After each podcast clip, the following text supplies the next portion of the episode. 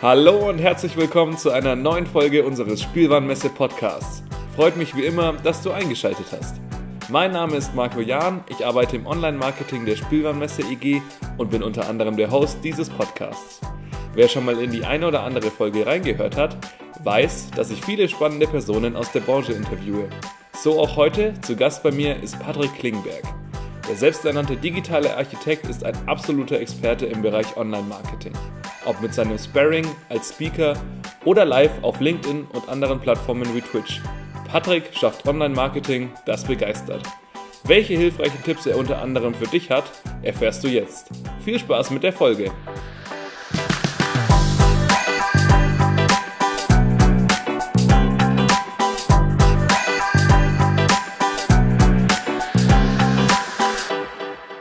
Patrick, herzlich willkommen zum Spielwarenmesse Podcast. Du, ganz lieben Dank für die Einladung. Ich hoffe, das ist im Nachhinein nicht zuverlässig gewesen, aber ich freue mich hier zu sein. Ja, freut mich sehr, dass du unserer Einladung gefolgt bist. Wie geht's dir denn? Du, mega. Also ich klopfe jetzt hier nicht auf den Tisch, ne? aber toi toi toi, ich habe ein gutes Bahnkarma, Grüße gehen raus. Ganz entspannt bin ich jetzt aus Würzburg hier rübergesprungen und freue mich jetzt auf den Tag mit euch. Ich glaube, das wird wild. Bin sehr gespannt auf die Ausstellungshallen. Wir sind ja mit unserer Tochter zweieinhalb ähm, Team Haber. Und deswegen bin ich sehr gespannt. Ich habe gehört, der soll groß sein und da will ich alles entdecken. Ja, gibt viel zu entdecken. Ist ein spannender Tag, weil du später auch noch einen Vortrag hältst im Toy Business Forum. Da bin ich auch sehr gespannt drauf. Der wird auch an unsere Hörer, der Hinweis, später auf Spielwarenmesse digital verfügbar sein. Wahrscheinlich, wenn die Folge rauskommt, ist er schon verfügbar. On Demand, Spielwarenmesse digital ist das ganze Jahr über verfügbar. Also wer zu Patrick mehr erfahren möchte, der darf gerne da mal reinschauen. Ist es denn dein erstes Mal auf der Spielwarenmesse? Total. Und ich bin jetzt schon total beeindruckt und äh, ich liebe einfach auch wieder das, das Miteinander. Alle gehen fair miteinander um, ist entspannt, obwohl es super besucht ist, schöne Stimmung. Und ich glaube, sowohl auf der Ausstellerin als auch auf der Besucherinnenseite. Also ja, das haben wir auf jeden Fall auch vermisst. Jetzt ist ja der dritte Messetag und das hat man auf jeden Fall auch an den ersten beiden Messetagen schon gemerkt. Ja, also ich muss ja sagen, ähm, ich bin ja auch viel mit den Online-Marketing-Rockstars unterwegs. Wir haben ja auch unser Festival in Hamburg. Und ich bin nach zwei, drei Stunden Messe, also ich bin dann so im Tunnel. Also Respekt an euch. Ich habe ja auch Instagram verfolgt. Ähm, mag ich. Freut mich zu hören. Was möchtest du denn noch außer Haber sehen auf der Spielwarenmesse? Ich bin natürlich sehr gespannt. Ähm, ich bin natürlich sehr zwiegespalten. Ich, ich liebe ja die digitalen Medien und da bin ich gespannt, wie sich dort auch das, das Entertainment mit Inhalten, mit der Haptik verknüpft. Wenn ich auch so an mein früheres Lernverhalten denke. Ich, ich habe das beste Englisch so für mich aufgesungen, Vokabellernen mit einem Collectible Card Game von Star Wars. So.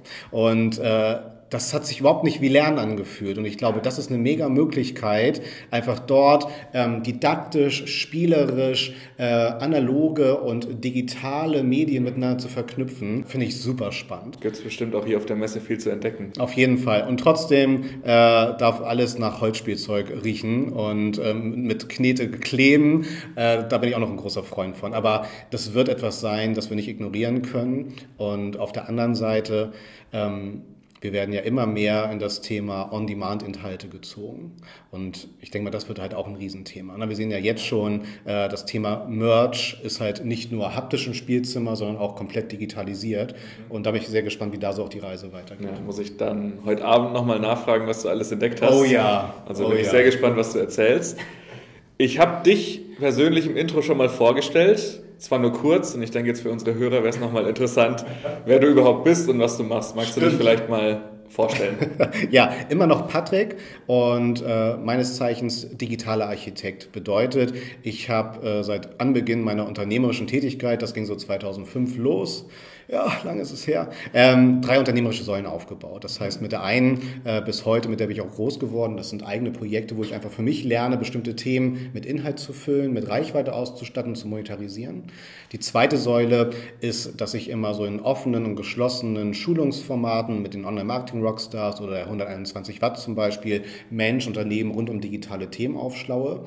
Und genau das eskalierte nochmal im Positiven so mit der dritten Säule, dass ich immer im Jahr so ein, zwei größere Marken begleite, so das nächste Level in der digitalen Strategie entsprechend zu erreichen. Ja, sehr spannend. Kannst du, dann, kannst du dann irgendwie die größten Kunden von dir ja. äh, nennen? Wen hattest du denn schon alles so am Start? Den hatte ich nicht. genau. Also tatsächlich im Bildungssegment äh, OMR Education, die ich auch begleite, um einfach so die Lernplattform auch mit aufzubauen, was mir große Freude begleitet. Dann äh, bin ich jedes Jahr beim Audi Summit, wo wir halt auch dann natürlich einmal die Herausforderung haben, die, den Transport einer großen Marke über die Autohäuser zum Beispiel, die Swatch Group, Group und viele weitere Schicksale, sowohl im B2B als auch im B2C-Segment. Und du merkst da draußen einfach, gerade durch die Digitalisierung, äh, viele Unternehmen wollen einfach den direkten Kanal aufbauen zu den Kundinnen. Ne? Das heißt, ein Riesenthema, was ja auch hier, glaube ich, mit Sicherheit viele, viele Ausstellerinnen beschäftigt, ähm, das Thema Direct to Customer oder, wie ich es ja noch schöner finde, äh, Direct to Fan. Hattest du denn auch schon Kunden aus der Spielwarenbranche? Tatsächlich nicht. Also äh, Kinderernährung, ja. So, ähm, aber Spielwaren, also bin ich ja sehr, sehr äh, inhaltlich komplett drin. Immer gerne. Ressourcen ist so eine Frage, aber ähm, hätte ich große Lust so zu begleiten oder auch die Spielwarenmesse digital. Ja, also an alle Hörer, die mal ein bisschen Hilfe brauchen, können sich gerne bei dir melden. Das ist dann eigentlich jetzt hier gerade die perfekte Möglichkeit, dich kennenzulernen und das, was du machst. Sehr unangenehm. Aber ganz lieben Dank. Ja, und äh, wie gesagt, ich bin äh, eher schlecht im Rechnung schreiben, super im Online-Marketing und es gibt immer noch schlauere Menschen. Und wenn ihr mal irgendwie Bedarf habt, ihr habt eine Frage rund um Marketing, digitales Marketing, stelle ich euch auch gern den Kontakt zu Expertinnen her. Ähm, das hat ja auch bisher immer gut geklappt. Hört sich sehr gut an. Was du auch machst, du hast es gerade schon ein bisschen angedeutet, ist Livestreaming, unter anderem auf Twitch ich kenne natürlich Twitch, ich weiß, was das ist, aber ich bin mir sicher, dass es vielleicht den einen oder anderen Hörer ja. gibt, der die Plattform nicht kennt. Ja. Magst du vielleicht einmal kurz erklären, was du denn da machst und was genau Twitch ist? Total. Also, ähm, um so ganz, ganz nostalgisch zu werden, ging es 2011 los mit Twitch.tv. Im Kern war die Idee, ähm, YouTube letztendlich damit sozusagen zu ähm, oder sozusagen sich nicht mit YouTube zu positionieren, sondern neben On-Demand-Inhalten eher mit Live-Inhalten zu arbeiten. Das heißt, man schaut Menschen dabei zu, wie sie ein, ein Videospiel ne, entsprechend für sich erleben, durchgehen und das wird von denen auch komplett kommentiert. Manche blenden sich ein, das heißt, du siehst sowohl die Oberfläche des Spiels als halt auch die, die Gamerin selber, die Streamerin dann entsprechend. Und was das Ganze so spannend gemacht hat, auch übrigens für Amazon, die drei Jahre später äh, das Unternehmen für fast, das ist ja so der klassische Betrag, ne, fast eine Milliarde US-Dollar gekauft haben 2014. Was ich übrigens auch sehr spannend finde, ähm, Amazon hat Twitch gekauft, aber ich finde, die lassen Twitch sehr autark weiterlaufen. Ja, der einzige Berührungspunkt, der mir gerade einfällt, ist Amazon Prime. Total. Also dass man da Twitch Prime abonnieren kann. Danke für den Pass, weil das ist nämlich genau ähm, diese, diese klasse Synergie zwischen den Streamerinnen und dem, und dem Chat. Mhm. Denn der Chat kann dann sozusagen nicht nur seinem Liebling folgen, sondern auch abonnieren.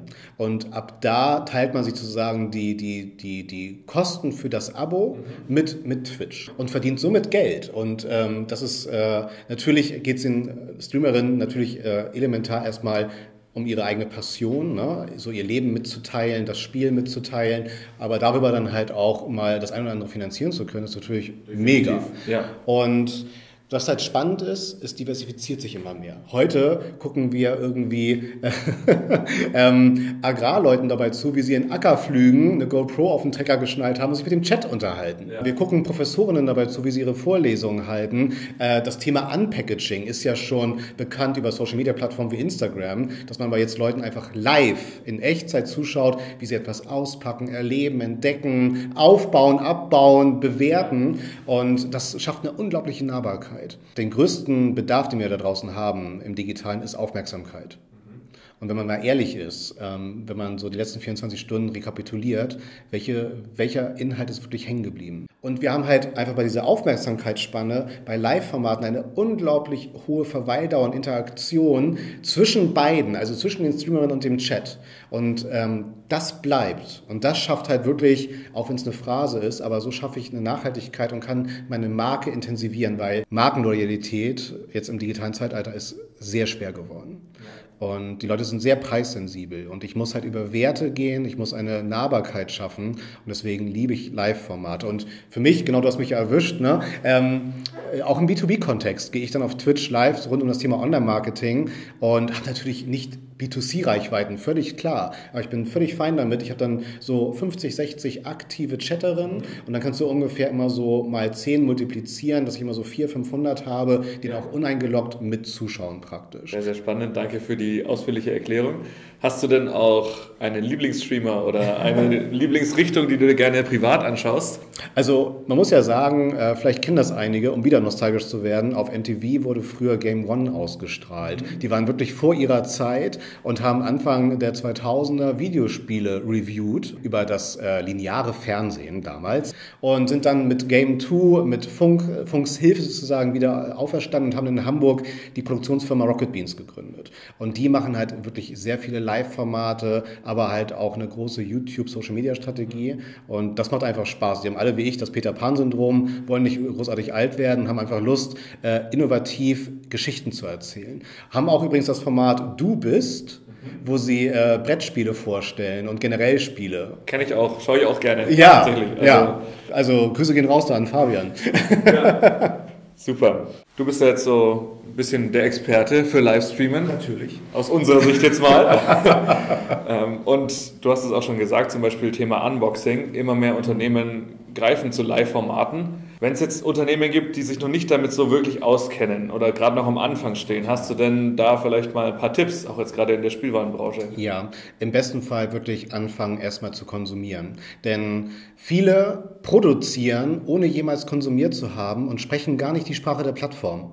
Ich muss erstmal verstehen, was, was für Inhalte dort funktionieren, angenommen werden. Ich erlebe halt immer wieder, dass so klassische Kampagnen oder sagen wir analoge Kampagnen von Film, Funk, Fernsehen eins zu eins auch zum Beispiel auf YouTube oder auf Twitch übertragen werden. Und diese Sprache kann ich nicht sprechen.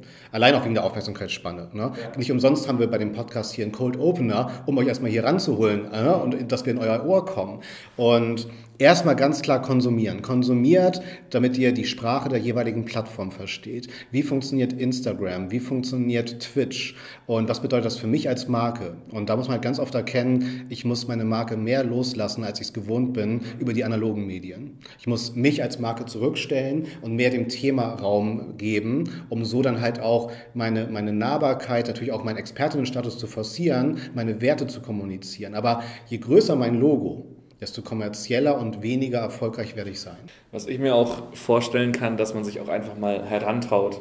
Also ich glaube, dass viele dann zu viel drüber nachdenken, was könnte ich falsch machen? Ja, total. Was, was ist das Richtige? Und ich glaube, man muss sich einfach mal trauen, es einfach auszuprobieren. So. Es gibt so ein süßes Schicksal von einem Streamer, der dann wirklich positiv eskaliert ist. Das ist dann viral gegangen äh, auf, auf TikTok, nicht meine Lieblingsplattform, aber auf TikTok. Ähm, und wo er äh, seine Mutter rein, Mama, komm rein, komm rein, war englischsprachig. Äh, das musst du dir angucken. Und äh, er hat sich halt mega über seine aktuellen sieben, acht Zuschauerinnen gefreut. Und ja. das Video ist viral gegangen und jetzt hat er irgendwie immer seine 5.000 bis 10.000 Zuschauerinnen und das ist halt pure Authentizität, ne? Ja. so pur echt und das lieben die Leute. Bleiben wir jetzt mal bei der Spielwarenbranche. Ich habe jetzt gerade schon erwähnt, Unboxing ist eine Möglichkeit.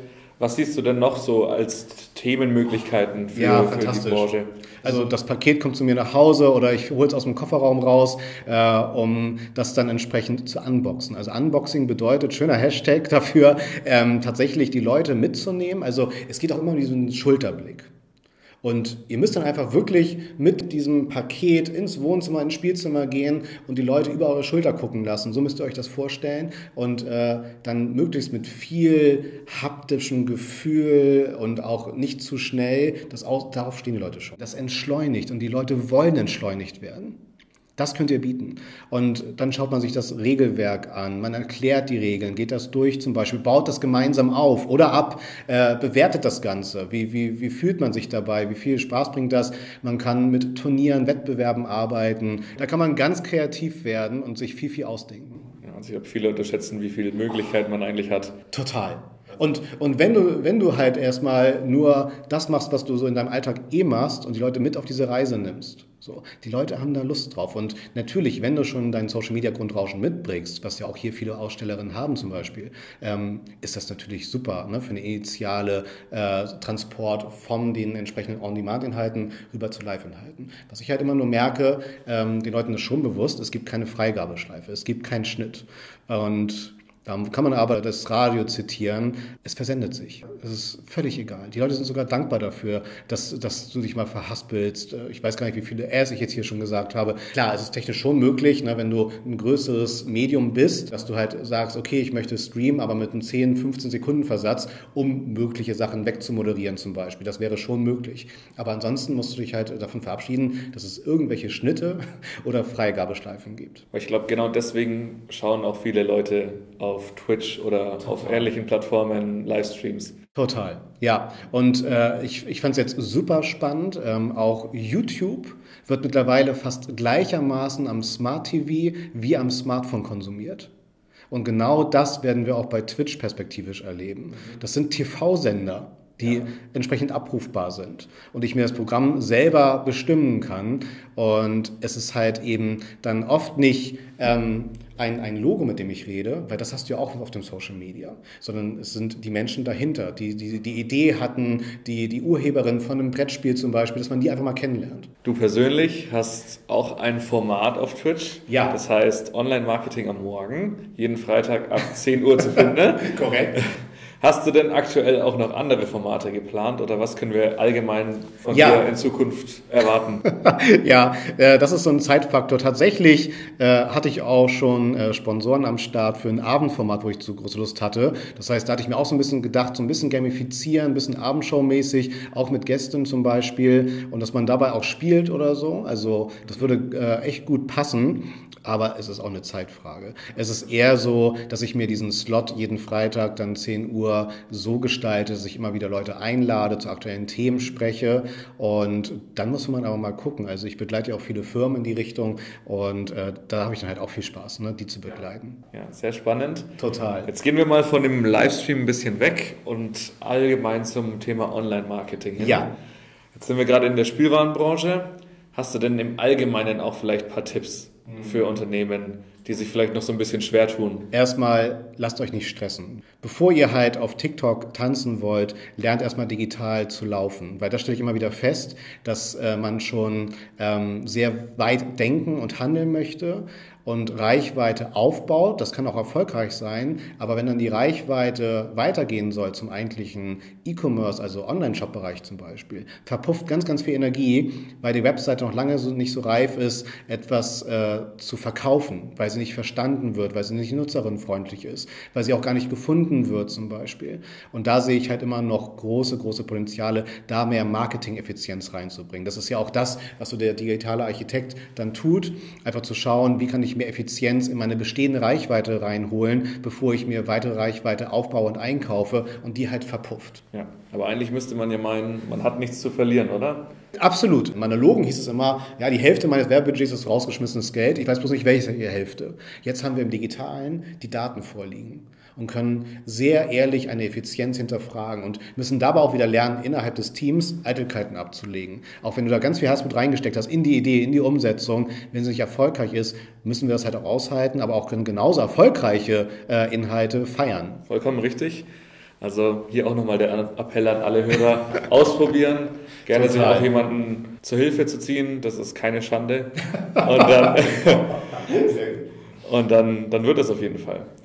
Es gibt eine Frage, die wir unseren Gästen zum Schluss immer ganz gerne stellen. Das passt auch ganz gut zum Thema, zum Thema Digitalisierung. Ja. Geht allgemein so ein bisschen um deine Meinung zur Zukunft der Spielwarenbranche. Aktuell haben wir ja schon den Trend zum Digitalen hin. Ja. Zeigt auch unser Trend Metatoys dieses Jahr. Der spiegelt so ein bisschen das Metaverse, AR, VR wieder. Mhm. Auf der anderen Seite hat man ja trotzdem, das sieht man natürlich auch in den Messenhallen, weiterhin dieses haptische. Total. Wie schätzt du das so ein? Das ist natürlich ja. eine, eine, offene, schwere Frage, aber es geht jetzt ein bisschen um deine Meinung. Wie denkst du, wird sich das weiterentwickeln? Wird, kann das koexistieren oder wird sich es vielleicht in eine Richtung entwickeln. Ja, ich würde mich freuen, wenn wir einen Kompromiss finden und einfach diese die Daten, Technologie, die wir im Digitalen haben, nutzen, um vielleicht das Haptische noch weiter zu personalisieren. Ich finde es technologisch, innovativ gesehen super spannend und es geht aber darum, vor allem muss halt immer ein gesunder Medienkonsum stehen und davor habe ich noch tierisch Respekt. Und das fehlt mir noch. Das heißt, äh, ich will es jetzt nicht mit dem Warnhinweis auf Zigarettenschachteln vergleichen, aber ich glaube, dass da auf jeden Fall ein Führerschein her muss, dass die Eltern wissen, was da eigentlich passiert. Ja, sehr spannend. Vielen Dank für deine Meinung. Immer gerne. Es ist auch immer interessant zu hören, wie die Leute der Branche zu dem Thema stehen. glaube ich, glaube ich. Ja, das war tatsächlich die letzte Frage für die heutige Episode.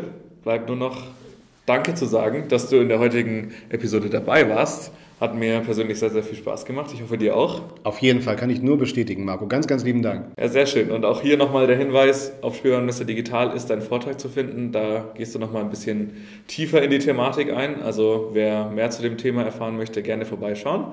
Und natürlich auch danke an unsere Hörer fürs Zuhören. Schaltet auch gerne in der nächsten Episode ein. Alles Gute bis dahin und natürlich dir auch alles Gute.